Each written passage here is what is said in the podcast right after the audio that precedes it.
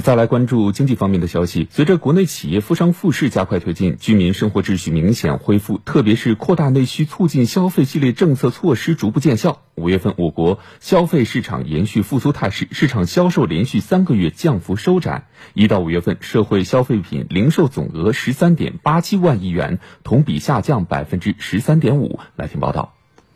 五月份，全国社会消费品零售总额三点二万亿元，同比下降百分之二点八。降幅比四月份收窄四点七个百分点，一至五月社会消费品零售总额降幅比一至四月份收窄二点七个百分点，比一季度收窄五点五个百分点。消费市场稳步复苏，商品销售稳步回升，服务消费逐步恢复，网络消费加快增长。一至五月，全国实物商品网上零售额三点三七万亿元，同比增长百分之十一点五，价格涨幅也在平稳回落。五月份全国居民消费价格涨幅比上月回落零点九个百分点。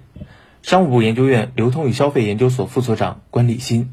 升级类的消费在不断的增加。从五月份的统计数据来看，我们的这个生活用品类的、化妆品类的，还有通讯器材类的，都已经达到了百分之十一到百分之十七的这样的高速增长。下一步服务消费也需要进一步啊促进市场的回暖。商务部消费促进司负责人表示，三月份以来，我国消费市场持续逐月加快回暖，表明随着我国疫情防控取得阶段性成果，生产生活秩序进一步恢复，我国消费市场展现出较强的发展韧性。但同时，餐饮、住宿行业营业收入同比下降较大，表明消费市场全面恢复仍面临一定压力。下一步要在做好常态化疫情防控前提下，加大稳企纾困政策措施力度。稳定消费信心和预期，推动消费市场持续稳步回升。